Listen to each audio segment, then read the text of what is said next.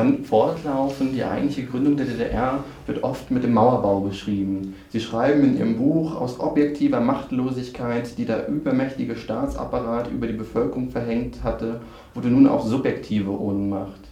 Äh, und Sie zitieren Uwe Jonsson. Als Güsterer muss ich Sie gleich fragen, ähm, wie hat sich das Bild eines Flüchtlings aus der DDR gewandelt?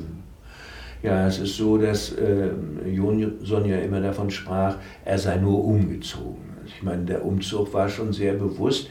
Jonsson hatte das Problem, dass äh, sagen wir mal, die Sprache besetzt war von den politischen Kampflinien. Und äh, die mehr konservativen Deutschen im Westen, die dramatisierten die Situation und äh, zu dem politischen Biotop gehörte Jonsson nicht. Auf der anderen Seite hatte er Kommunismus als bedrückend erfahren und, äh, und äh, es war eigentlich eine, eine Mischung aus Umzug und Flucht.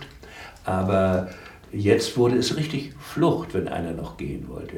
Denn zu Jonsons Zeiten setzte man sich in die S-Bahn oder U-Bahn und fuhr nach West-Berlin. Weg war man.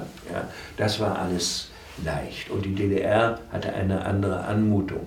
Es war zwar gerade in der Anfangszeit bedrückt, stalinistisch, aber du konntest gehen. Ja, du konntest jederzeit gehen, was eben sehr viele Menschen auch getan haben. Das ist der Grund für den Mauerbau gewesen. Und Danach wurde es nun lebensgefährlich. Ich hatte mich aber irgendwie durch äh, geheimnisvolle Fügungen entschlossen, Theologie zu studieren. Und da war für mich diese Option des Weggehens eher Flucht. Ich gehörte aber nicht zu den Menschen, die unbedingt flüchten wollten, sondern ich wollte stehen. Und, äh, und habe gedacht, nein, es muss Alternativen geben. Und äh, die Menschen müssen auch angehalten werden, sich selber ihre Ideale weiter zu vertreten und konnte mir vorstellen, dass dazu die Kirche wichtig ist. Und deshalb war die Option Flucht für mich dann äh, die weniger gute.